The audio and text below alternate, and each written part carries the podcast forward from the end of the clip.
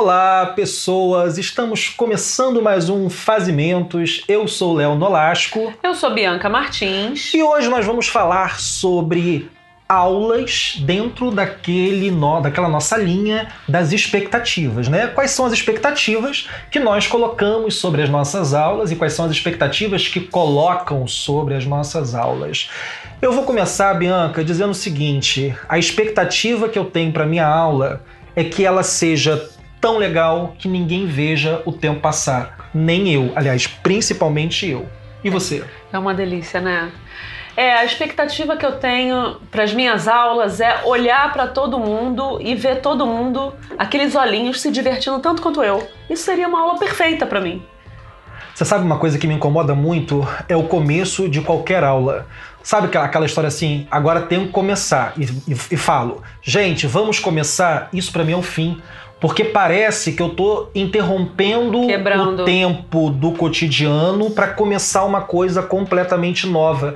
A minha expectativa é que a aula seja a continuação das nossas vidas. A gente se encontra no corredor, fala alguma coisa, entra na sala e continua naquele fluxo e quando a gente menos espera, pronto, estamos falando de matéria. Com todo mundo se interessando pra caramba por aqueles assuntos de uma forma muito, né, tranquila, à vontade, né? Eu fico pensando, Léo, quando a gente fala em aula, vem tanta coisa na minha cabeça, né? Vem espaços, vem materiais, a disposição desses materiais, né? Desses objetos no espaço. E tempo, quero falar de tempo, tempo também depois. Tempo, né? Metodologias ou estratégias, modos de avaliação, enfim. Mas eu vou falar, vou começar falando de espaços, né? Eu, eu infelizmente, quando a gente pensa em aula, eu mesmo, né? Vem para mim um quadrado, né? Uma sala de aula, um espaço quadrado, retangular, com paredes, com mobiliário, né? Com pessoas enfileiradas, ainda é, né? É, eu acho que no design isso não é muito frequente, não. Mas eu acho que ainda é uma, uma grande expectativa, né? Daquela aula em fileira, cada um olhando para a nuca do outro. Ou alunos sentados e professor em pé. Também, né, o professor num púlpito, né, o professor num patamar acima, né, alunos calados, alunos que não podem usar o celular, né? Que loucura é essa, gente? Que, que levanta tá a mão para pedir para ir ao banheiro. Que loucura é essa? Gente, né? eu acho que a gente criou uma expectativa em relação às aulas de muito tempo, né? A gente não criou essa expectativa, essa expectativa existia antes da gente nascer e a gente se adequou a essa expectativa de uma forma muito acrítica, muito passiva.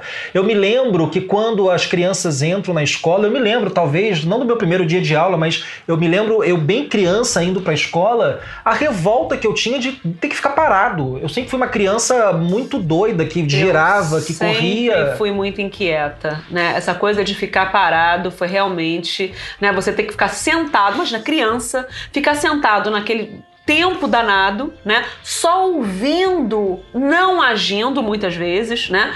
Isso é um crime, é uma violência. Né? É, e o pior é que a gente cresce com esse mesmo comportamento, né? A escola molda os nossos corpos. Antes de mais nada, a gente aprende nas aulas a transformar os nossos corpos em corpos dóceis, para usar o, conceito de, de Foucault, é, a gente cria corpos que são adaptados àquele espaço, corpos que se movimentam com pouco com, com, com, em baixa velocidade, corpos que se levantam para ir ao banheiro se autorizados, corpos que é, copiam tudo que é falado, né? Que tem, que tem um, um, uma certa expectativa em relação à atenção.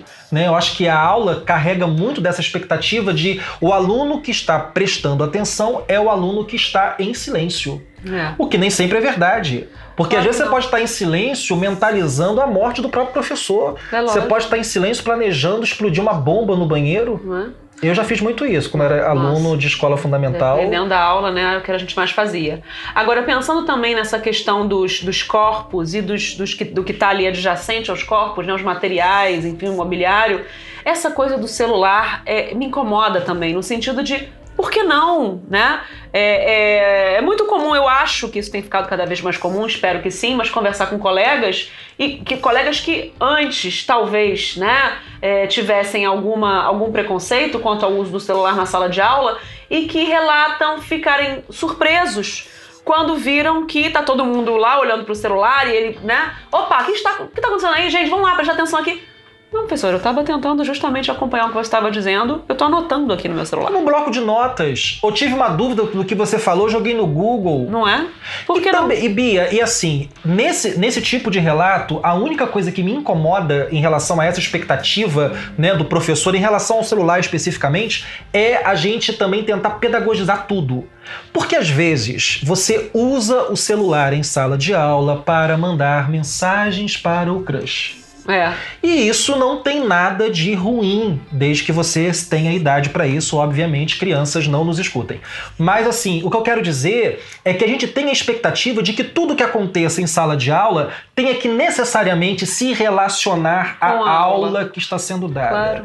E, gente, essa é uma ilusão que a gente precisa rapidamente desacreditar, porque a vida do estudante não para quando ele entra numa sala de aula, assim como a nossa vida de, de professor também não para quando a, a gente entra na sala de aula. A multidimensionalidade está no nosso, na nossa ação, no nosso corpo, né? Assim como a gente em casa, no trem, no ônibus, no metrô, tá ligado em coisas da aula, muitas vezes, né? Pesquisando coisas da aula, a gente também, durante a aula, mundo continua a acontecer, né? E muitas vezes essa diversidade nos faz lembrar de coisas ou acessar memórias, acessar relatos que a gente leva para dentro da aula, né? A aula passa a ser um lugar de trocas, né? De corpos que estão ora ali, mas as mentes, enfim, estão acessando diversas informações. Lembrei de uma coisa que já falamos em programa anterior sobre o conceito de aula para o Deleuze, né? Que é, é aquele delicioso. momento em que as pessoas não estão todas ao mesmo tempo, na mesma vibe, que às vezes tem alguém dormindo e o professor fala uma palavra e aquela pessoa do nada acorda, despertada sentido, por aquela palavra e aquilo fez mágico. sentido para ela. Gente, eu acho que a grande expectativa que a gente coloca na aula é que o encontro de fato aconteça. E encontro, Bia, não é monólogo.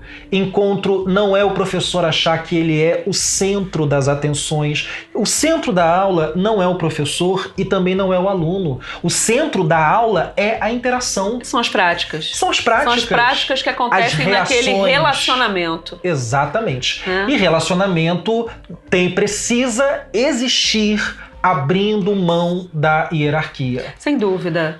Essa, essa, essa questão do relacionamento é um tabu, né, Léo? Eu acho que é interessante a gente falar em relação a expectativas.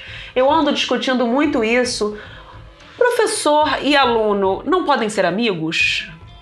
Eu acho que uma aula entre amigos é muito melhor do que uma aula entre desconhecidos. Não é? Ou entre pessoas que estão ali através de um acordo. Não é? Né? Um acordo comercial. Professor, você pode ter grupo de WhatsApp com seus alunos? Eu posso, mas eu não quero, gente, porque eu não suporto ter grupo no WhatsApp. Mas conhecemos mas, muitos amigos sim, que fazem isso, sim, né? Sim. Isso é um tabu, né? Eu acho que é importante a gente falar isso, né? Tem várias instituições que proíbem que os professores façam isso. Professor pode adicionar aluno no Facebook?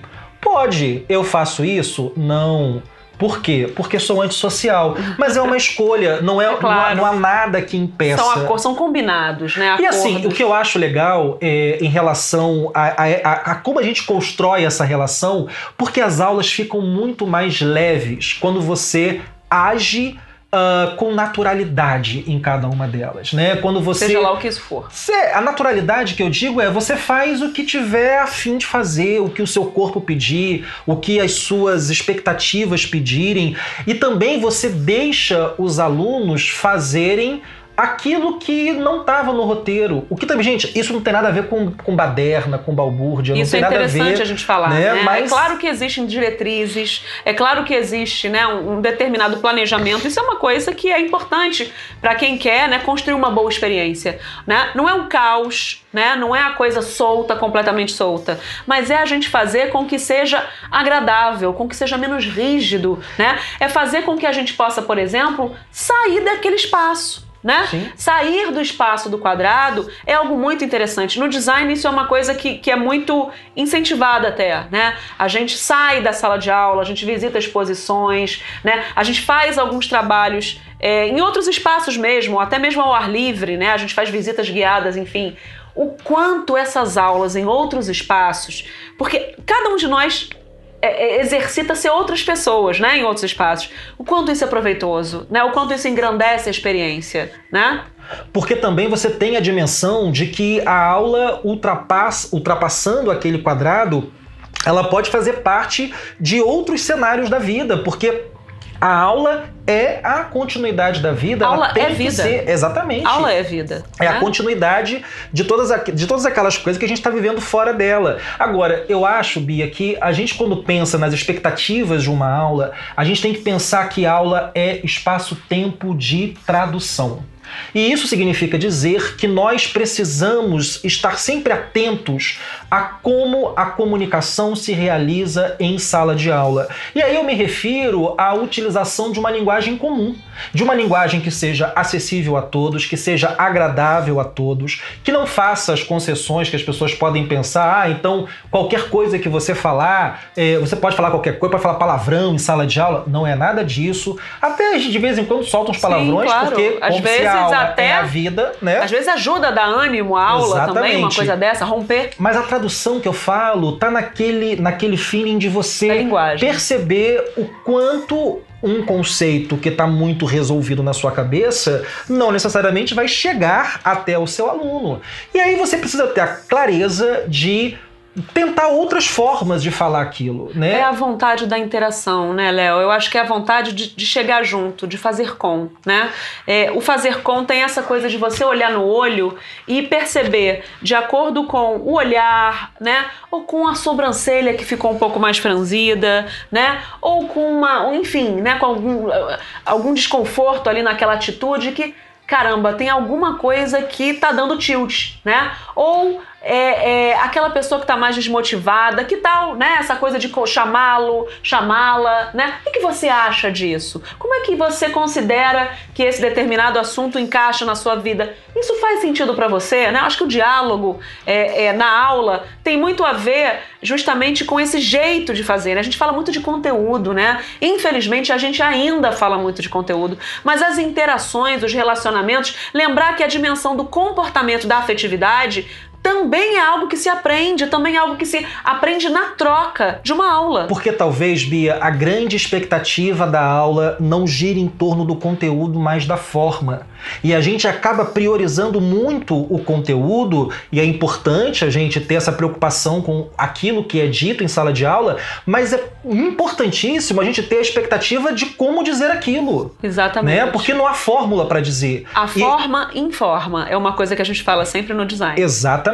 E às vezes há formas que impedem a informação. Então é preciso fazer de outra forma. É preciso tornar. Eh, tomar formas flexíveis e fazer de outros jeitos. de outros né? formatos, em outros ambientes, né? Com outros jeitos de falar, com outros materiais, né? Com outra disposição espacial do mobiliário. E lembrando, Bia, pensar sempre que uma aula não pode estar desconectada do seu tempo.